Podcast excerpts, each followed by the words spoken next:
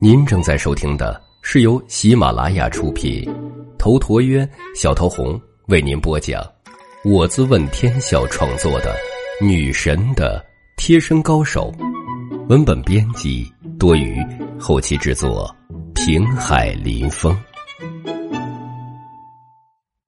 第十七集，决战前夕。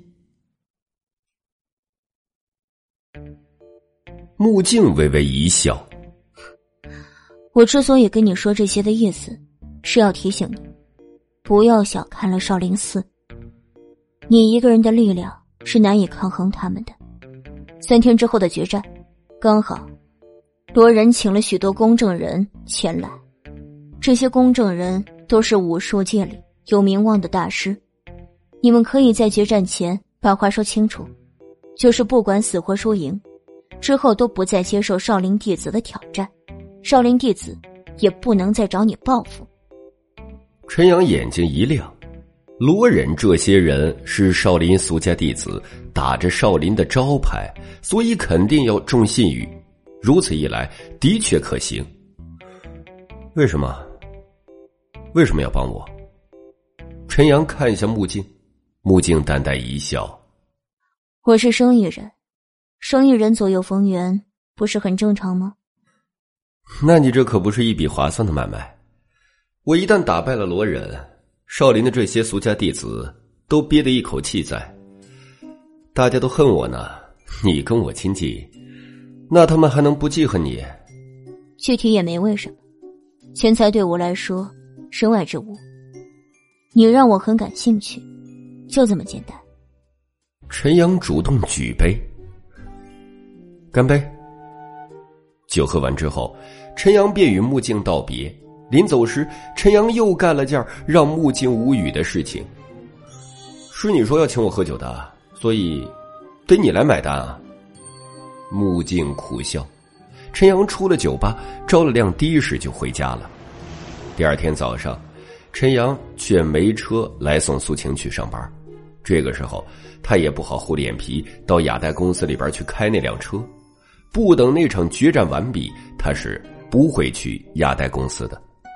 不过，就算是没有车，陈阳还是主动请缨送苏晴去上班，就是这般陪着苏晴挤公交车。他在拥挤的公交车上，将苏晴保护的好好的，当然他自己也没有占苏晴便宜。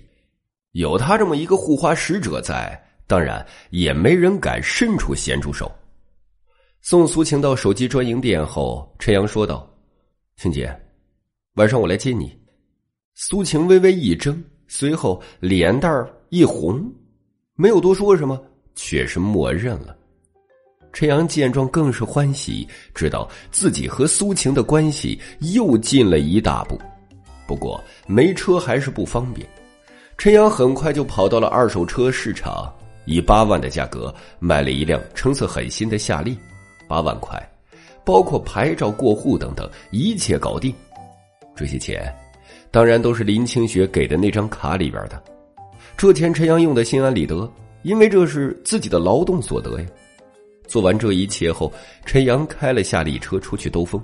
还别说，自己的车虽然不如宝马厉害，但终归是自己的，开着就是好。之后。陈阳又重新买了套厨具，还有买了好些菜。他捣鼓着食材，等等，将一切准备好了之后，已经是晚上五点了。这些菜都切好了，饭也煮了，而且这货还买了个小冰箱。他倒是真是用钱小能手，十万块钱很快就所剩不多了，而且用起来一点也不心疼。做完这一切。陈阳开了自己的夏利车去接苏晴下班。苏晴下班后看见陈阳开了一辆车，不由得吃了一惊。这车，哎，晴姐，这是我去二手市场买的，以后这就是咱们的车了。苏晴脸蛋一红，但心头却是喜欢。这夏利车看起来还是有七成新的，开出去一点也不丢人。他觉得坐这车要比坐那宝马要安心多了。宝马再好，都觉得很陌生；而这夏利车，他觉得很亲切。陈阳屁颠儿的给苏晴拉开车门，随后又坐进驾驶位开车。等到回家后，苏晴看见屋子里准备的食材，一切都像是一个小家庭。这一刹，苏晴的眼眶红了。陈阳本来是想给苏晴惊喜的，哪里晓得他会这般，顿时有些不知所措。他讷讷的说道：“呃，青姐，是不是我哪里做错了？你别生气啊。”苏晴呢，却是转身扑进了陈阳的怀里。陈阳拥抱住了苏晴柔软的腰肢，感受着她那柔软的大白兔，心头顿时激动起来。这感觉真是美妙到了极点！苏晴觉得这样的傍晚，这样的场景，有一种家的美好。他不知道自己有多久没体验过家的感觉了。从那一年冲动结婚，那便仿佛是进了地狱。到现在，他一个人在这座城市努力的活着，不依靠任何人。他倔强的坚持着那一份尊严。当初和父母闹得太不愉快了，可事实的确是自己选错了人，所以他觉得自己没脸见父母。苏青好半晌后回过神来，他眼眶红红的。转过身去，不让陈阳看见。陈阳，你去收拾一下屋子，我来炒菜，一会儿就可以吃饭了。陈阳应了一声“好嘞”，便出去了。他觉得苏晴是被自己感动了，所以他很开心。这顿饭吃的愉快至极。吃完饭后，陈阳想帮着收拾一下碗筷，苏晴却是不让。哼，真是个贤惠的姑娘啊。陈阳不由在心里感慨着。吃完饭后，陈阳赖在苏晴的房子里边不走。苏晴收拾完后也坐了下来，两人之间随便闲聊着，气氛温馨而融洽。陈阳能感觉到苏晴在一点儿一点儿的接受自己，这是一个好的开始。不过陈阳也知道自己不能操之过急，随后就主动提出回去了。苏晴也不挽留。站起来相送。早晨，天气晴朗，独眼儿先是打来电话，这小子在电话里阴恻恻的说：“上午十点，嘉悦击剑俱乐部，我师兄等着你。”陈阳懒洋洋的：“好了，你爹我知道了，你可以退下了。”说完便挂了电话。这一下可气死独眼了，偏偏又无可奈何。陈阳跟着起床洗漱，苏晴这时候也起床了，两人见面相视一笑，温馨而愉悦。本来陈阳打算洗漱完后送苏晴去上班，苏晴这个工作很少有休息，工资也不高，惨得很。就在两人准备出门的时候，一辆保时捷停在了外面，随后穆静手下的大哥徐青钻了出来。徐青是个严肃古板、不怒自威的人。这样一辆豪车突然停下，徐青又是冲陈阳而来。苏晴见到这个架势，不由得有些害怕和慌乱。是朋友，没事陈阳意识到苏晴的紧张，马上轻轻捏了下苏晴的玉手，以示安慰。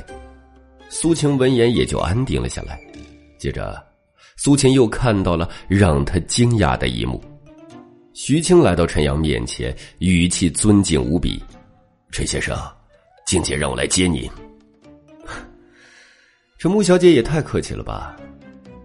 陈先生，静姐说了，人靠衣装，佛靠金装，咱们这边也要拿出一些气势来，否则的话，难免被人看清了。陈阳便也知道穆静是真心的为自己着想，当下也就不再拒绝。好吧，说完就牵了苏晴的手。我先送你去上班。苏晴被陈阳牵住手，脸蛋顿时红透了，想挣扎却又不舍，心中是好生矛盾。陈阳却是直接带着苏晴上了保时捷，徐青也就上车开车。陈阳让徐青先到广布屯的手机店去，徐青应了一声好。车子启动后。陈阳恋恋不舍的松开了苏晴的手，那触感真是柔软呢。你今天是要去跟人决斗吗？虽然陈阳一直没说，但苏晴也从这其中的只言片语猜出了端倪。算是吧，不过我有分寸的。苏晴鼓足勇气：“我能不能也跟你一起去？”那，可你上班怎么办呀？我可以请假，不行就旷工。陈阳见苏晴如此，便也只好应允。苏晴马上就打电话请假。谁知道那边的经理却很不好说话，直接说苏晴如果不来就辞退，工资也没有。那经理是名中年妇女，尖酸刻薄，苏晴不由得有些尴尬，因为中年妇女的声音太大，以至于徐青和陈阳都能听到一些。电话给我。陈阳伸出了手。本集已经播讲完毕，感谢您的收听。喜欢请订阅此专辑，更多精彩内容，喜马拉雅搜索“头陀渊讲故事”。谢谢。